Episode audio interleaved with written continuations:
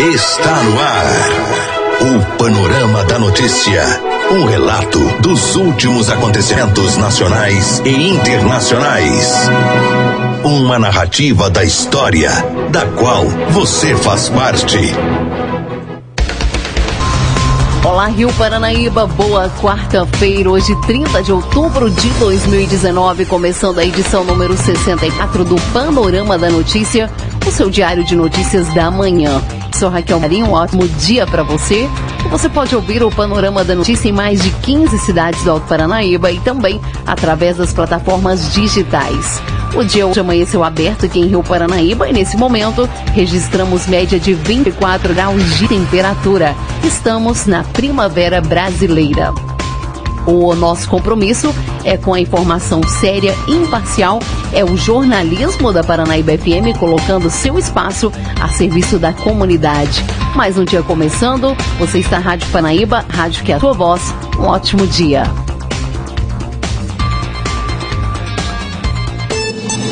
A pessoa bem informada está à frente de seu tempo. Está no ar o Panorama da Notícia. Nesta edição do Panorama da Notícia, você vai saber que.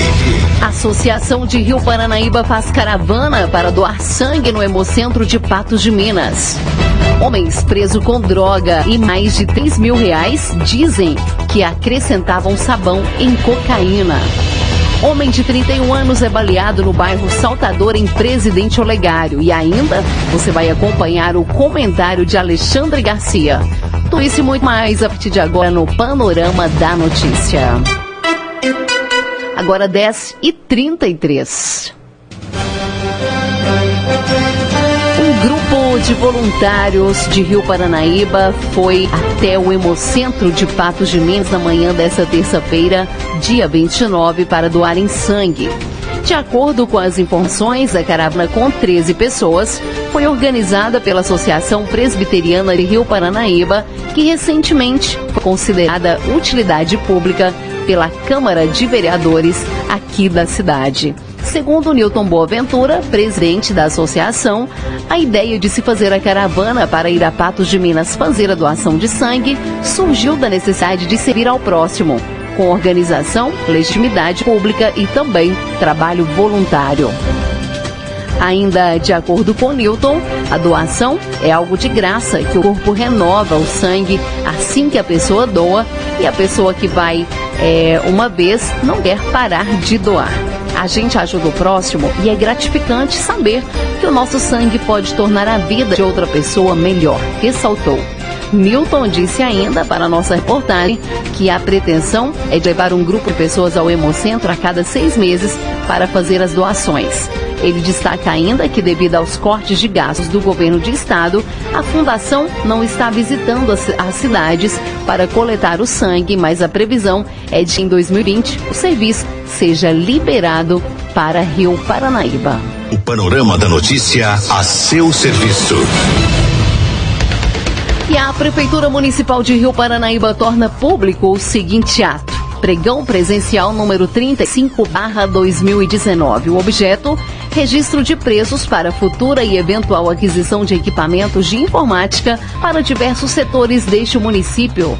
A abertura adiada para o dia 18 de novembro às 13 horas pregão presencial número 36/2019. O objeto contratação de empresa especializada na prestação de serviço de apoio operacional à administração e gerenciamento de abastecimento em postos de combustíveis credenciados através do sistema de cartões magnéticos. A abertura dia 12 de novembro às 13 horas e ainda pregão presencial número 37/2019. O objeto é a contratação de empresa para prestação de serviços de gerenciamento de manutenção preventiva e corretiva da frota de veículos da Prefeitura Municipal aqui de Rio Paranaíba por meio de sistema informatizado via internet integrado de gestão. A abertura dia 12 de novembro às 15 horas. Maiores informações podem ser obtidas através do e-mail licitação rioparanaíba@gmail.com.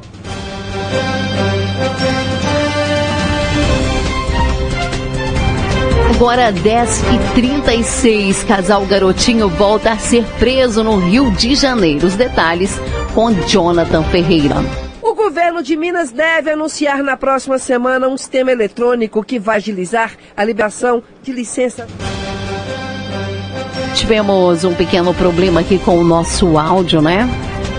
Vamos passar então para a próxima notícia. O governo de Minas deve anunciar na próxima semana sistema eletrônico que vai agilizar liberação de licenças ambientais no estado. A reportagem com Mônica Miranda governo de Minas deve anunciar na próxima semana um sistema eletrônico que vai agilizar a liberação de licenças ambientais no estado. O secretário estadual do Meio Ambiente, Germano Vieira, disse que a agilidade no processo de licenciamento não vai significar erros nas liberações. O sistema eletrônico, ele não cria regras e leis, ele apenas tramita processos o que é hoje papel vira dados informatizados. Eu acho que nós vamos não correr riscos porque todos vamos conhecer exatamente o que está tramitando no órgão e a população ter acesso a todos os documentos, é completamente contrário. Ou seja, a partir do momento que se entra um processo de licenciamento, você conhece inteiro o teor dele, para que as pessoas possam se manifestar, que as pessoas possam acompanhar a tramitação dos órgãos, para que possam trazer as contribuições, tudo online. O secretário do Meio Ambiente justificou a licença para a Samarco retomar as suas atividades em Mariana. Nós tivemos lá uma decisão do Conselho, né? tivemos 10 votos né, favoráveis, uma abstenção e um contra, um processo quatro anos depois né, da tragédia, com uma, uma proposição por parte da empresa diferente, não há uma barragem mais, né, a necessidade e a intenção da empresa de se depositar o rejeito numa cava é uma solução geotécnica extremamente segura do ponto de vista da engenharia e uh, com também a imposição de um sistema de filtragem que vai possibilitar que você é, tire o, do rejeito a parte que é seca da parte que é mais líquida e você possa funcionar corretamente dentro dessa área. Repórter Mônica Miranda.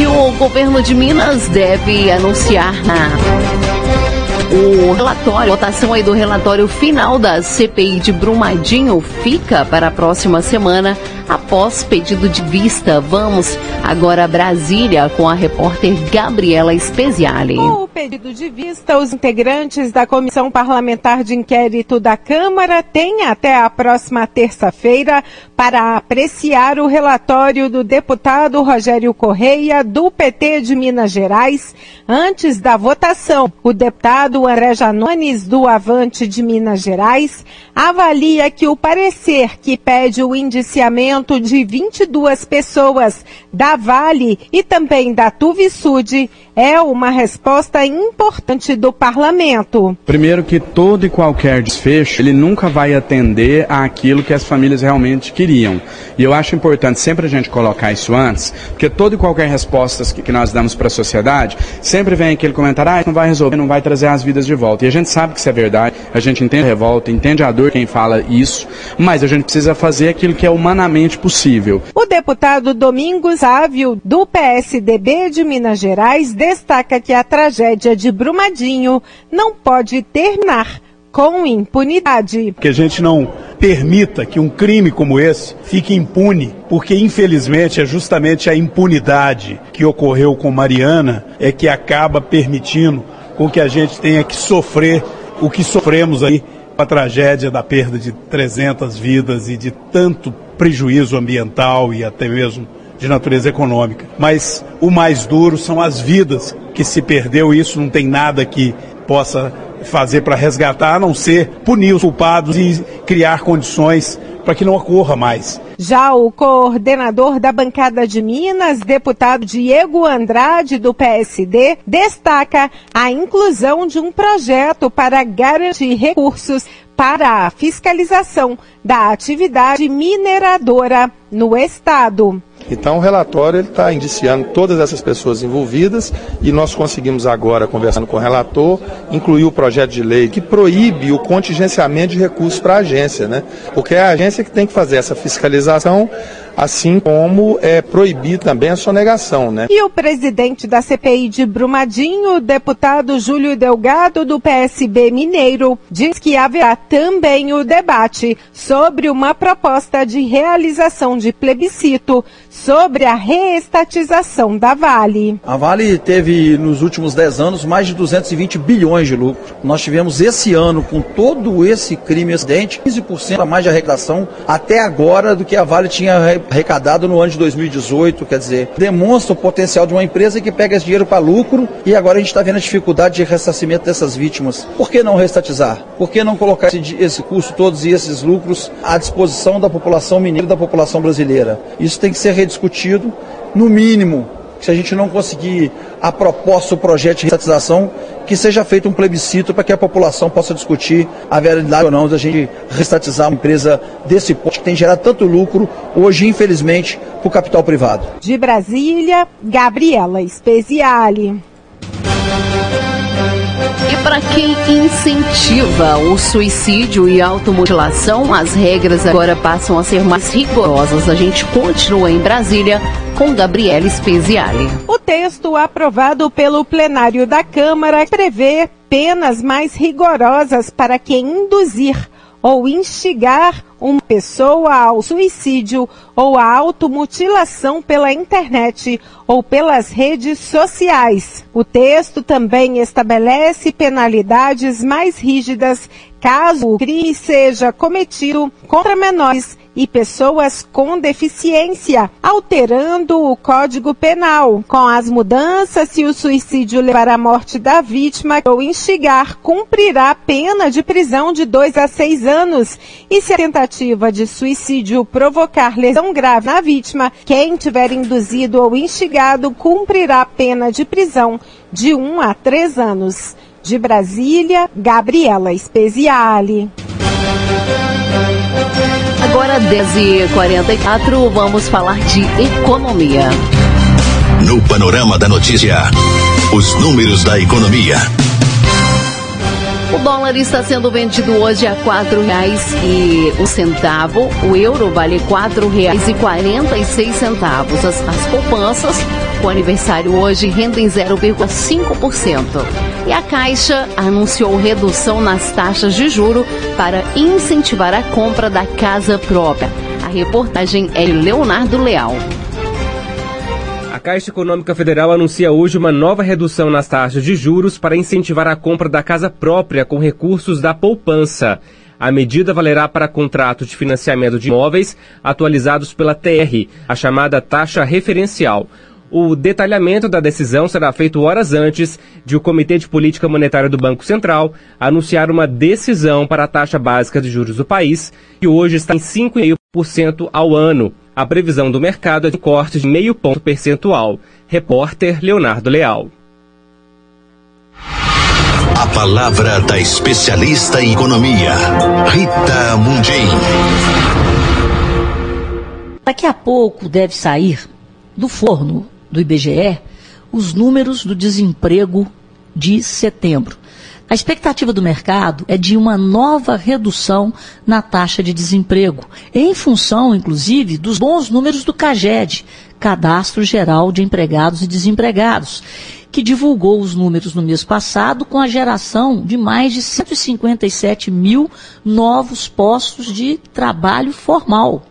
E se nós compararmos os empregos gerados nos primeiros nove meses do ano com os gerados em todo o ano passado, o ano de 2019 já bate o ano de 2018 em geração de empregos, o que confirma aquilo que eu venho falando aqui para o ouvinte Itatiaia. A gente já pode pisar de novo no acelerador do otimismo. A expectativa é que a taxa de desemprego no trimestre que terminou em setembro fique entre 11,5% e 11,9%, sendo que a maioria aposta em 11,6%. Este número é menor do que do trimestre que terminou em agosto, 11,8%, e muito menor do que os 12% de junho. E se compararmos com o mesmo período do ano passado, a taxa lá era de 11,9%. E por que, que eu estou falando tudo isso? Por causa do acelerador do otimismo. Ontem, a plataforma Modal Mais promoveu um evento em São Paulo e a maioria dos economistas ouvidos está acreditando num crescimento surpreendente da economia no último trimestre do ano. O próprio Banco Itaú BBA já revisou as suas expectativas em um relatório que ele distribuiu para os seus clientes, dizendo que a economia brasileira deve crescer mais do que eles esperavam no ano que vem, em 2020. Mas essa melhora de 2020 será turbinada pelo desempenho da economia brasileira no último trimestre do ano. A Black Friday vem aí, o Natal vem aí, e vamos ver se essa recuperação na geração de empregos formais repercutiu na renda, que vai repercutir no consumo, sem falar dinheiro que foi liberado pelo FGTS.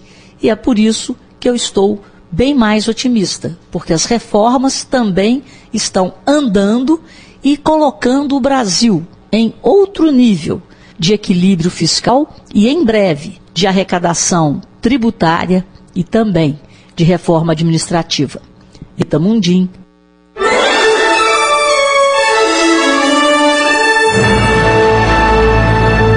Após um pequeno intervalo, novas notícias. Paranaíba.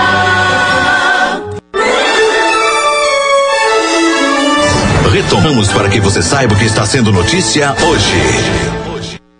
Os ex-governadores Antônio Garotinho e Rosinha Mateus foram presos agora de manhã dentro de casa no bairro do Flamengo, na zona sul do Rio de Janeiro. O casal teve novo mandado de prisão preventiva decretado, acusados de participação em um esquema de superfaturamento em contratos para a construção de casas populares celebrados entre a Prefeitura de Campos dos Goitacazes, no norte fluminense, e a construtora Odebrecht, durante a gestão de Rosinha à frente do Executivo Municipal entre os de 2009 e 2016. As irregularidades podem ter gerado prejuízo de 60 milhões de reais aos cofres públicos. Os ex-governadores haviam sido presos em setembro. Esta é a quinta vez que o garotinho é levado para a cadeia e a terceira de Rosinha. Do Rio de Janeiro, Jonathan Ferreira.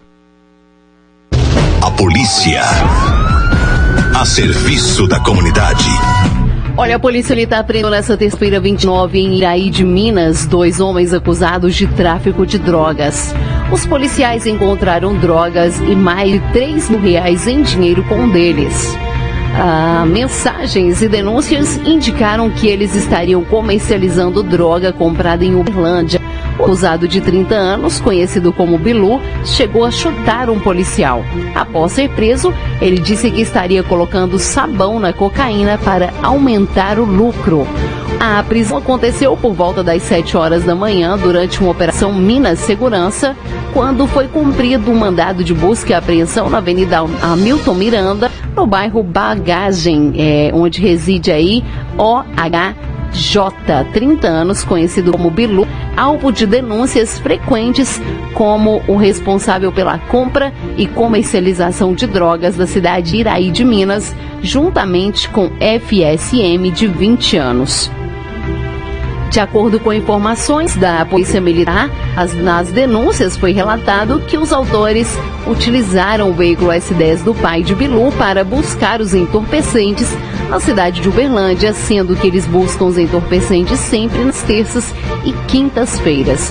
Durante o cumprimento de um mandado de busca e apreensão, inicialmente Bilu desferiu um chute contra um dos militares sendo necessário algemá-los. Policiais também encontraram no celular de Bilu várias fotos de armas de diversos calibres e muitas fotos onde o autor ostenta grande quantidade de dinheiro.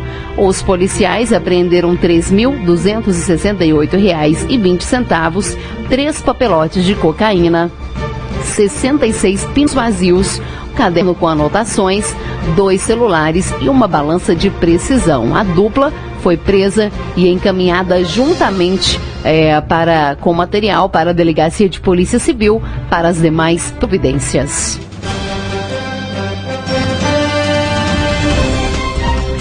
Olha, o porteiro afirma que é acusado de matar a vereadora Marielle entrou no condomínio onde mora Jair Bolsonaro no dia do crime, onde morava, né, Jair Bolsonaro aí no dia do crime. As informações com Eustáquio Ramos e Kátia Pereira.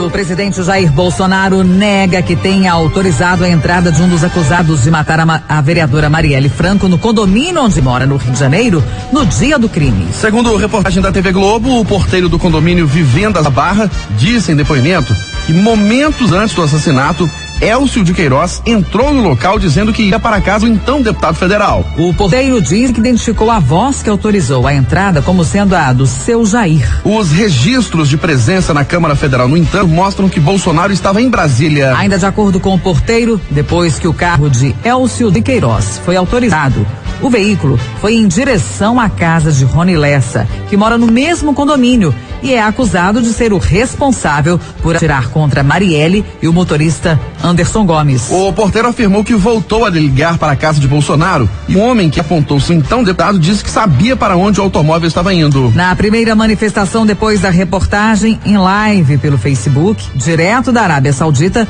Bolsonaro cobrou providências do governador do Rio de Janeiro sobre o vazamento do conteúdo das investigações que correm em sigilo. Ele reforçou que estava em Brasília no dia do assassinato de Marielle. Fui surpreendido, agora há pouco, de uma matéria do Jornal Nacional sobre o depoimento de um porteiro de que no dia 14 de março do ano passado, às 17 horas 10 minutos, um dos suspeitos de ter executado a Marielle teria se apresentado na portaria, ligado para minha casa, no caso o porteiro ter ligado para minha casa, e o porteiro reconheceu como sendo a voz minha nessa quarta-feira, 2 de outubro, às 7 h 10 e autorizou então a entrada é, do mesmo no condomínio. Detalhe, quarta-feira, geralmente, o, parlamentar está em Brasília, 17 h 10 Eu tenho registrado no painel eletrônico da Câmara presença às 17h41, ou seja, 31 minutos depois da entrada desse cidadão, desse elemento no condomínio, e tenho também 19h36. E tenho também registrado no dia anterior e no dia posterior as minhas digitais no painel de votação. Conclusão que se tira tudo disso aí. Esse processo está em segredo de justiça. Como chega na Globo? Quem vazou para a Globo? Segundo a Veja, está publicado aqui, quem vazou esse processo para a Globo foi o seu governador Witzel. E o governador Witzel que explique agora como é que ele vazou esse processo. O que que chega daqui? Eu não quero bater o martelo. O que que parece? Que ou o porteiro mentiu, ou induziram o porteiro a a cometer um falso testemunho ou escreveram algo no inquérito que o porteiro não leu tá, e assinou embaixo em confiança ao delegado ou aquele que foi ouvir na portaria. Bem, a Globo diz que as minhas digitais estavam aqui em Brasília. Não nega isso aí. Mas sempre fica a suspeita na outra ponta da linha. Os detalhes da notícia com Alexandre Garcia. Bom dia. O presidente Bolsonaro precisou pedir desculpas ao Supremo e a outras instituições por causa de uma postagem que ele disse que não é dele, em que ele é retratado como um leão velho e enfraquecido, atacado por hienas que levam nome, um grupo de hienas que levam o nome de CUT, de PT, de OAB, de CNBB, de Supremo, coisas assim. Depois é salvo, chega o leão jovem, talvez filho do, do leão velho, e espanta as hienas. Eu, quando vi a primeira vez, eu disse: Isso não é de Bolsonaro. Pelo temperamento dele, ele não se re retrataria como um, um leão velho e fraco. Então foi alguém que fez isso, e até de modo grosseiro, rudimentar, houve a reação dos ministros Celso de Mello e Marco Aurélio Mello do Supremo e pediu desculpas, disse que não é dele, né, mas foi de alguém que tem acesso, tem a senha do Twitter dele. Lamentável esse episódio, né, inclusive para o presidente, que disse que ia, ia fazer uma, uma retratação maior. O presidente deveria ir à posse do presidente argentino. Primeiro lugar, porque terminou a campanha eleitoral, o próprio Macri derrotado já o recebeu num café da manhã, já estão conversando, estão fazendo uma, uma transição muito amistosa, fraterna. Né? O presidente recém-eleito chamou Macri de irmão, vejam só. Então, o presidente do vizinho do norte, bem que poderia dar uma recuada aí na campanha em que ele se meteu, né, apoiando o Macri. E o novo presidente da Argentina também, né, em campanha, veio visitar Lula, entrou no Lula Livre lá em Curitiba, fez afirmações contra a justiça brasileira, dizendo que Lula está preso injustamente. Resolver isso porque Brasil e Argentina estão juntos. E os empresários brasileiros que exportam para a Argentina estão preocupados. Tem gente que exporta veículo, exporta autopeças, que diz que Fernandes é um moderado, que é da, pela economia de mercado e pelo equilíbrio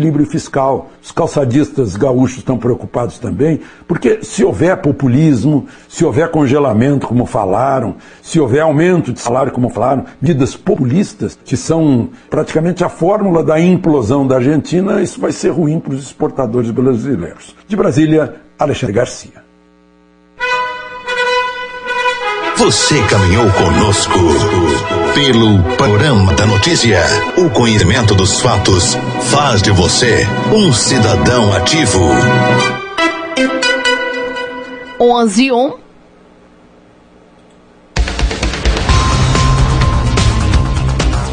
E esse foi o Panorama da Notícia, um oferecimento de CIMIG, edição número 64 dessa quarta-feira, 30 de outubro de 2019, com apresentação de Raquel Marim e edição de Gilberto Martins. Panorama da Notícia, a produção do Departamento de Jornalismo da Paranaíba FM. Reveja e escute novamente no seu computador e smartphone. Em instantes, esse programa estará disponível no YouTube no, e no podcast do Spotify, além do nosso site paranaíbafm.com.br. A seguir tem um giro pelo meio artístico. Mais informações ao decorrer do dia em nossa programação ou em nosso site. Fique com Deus.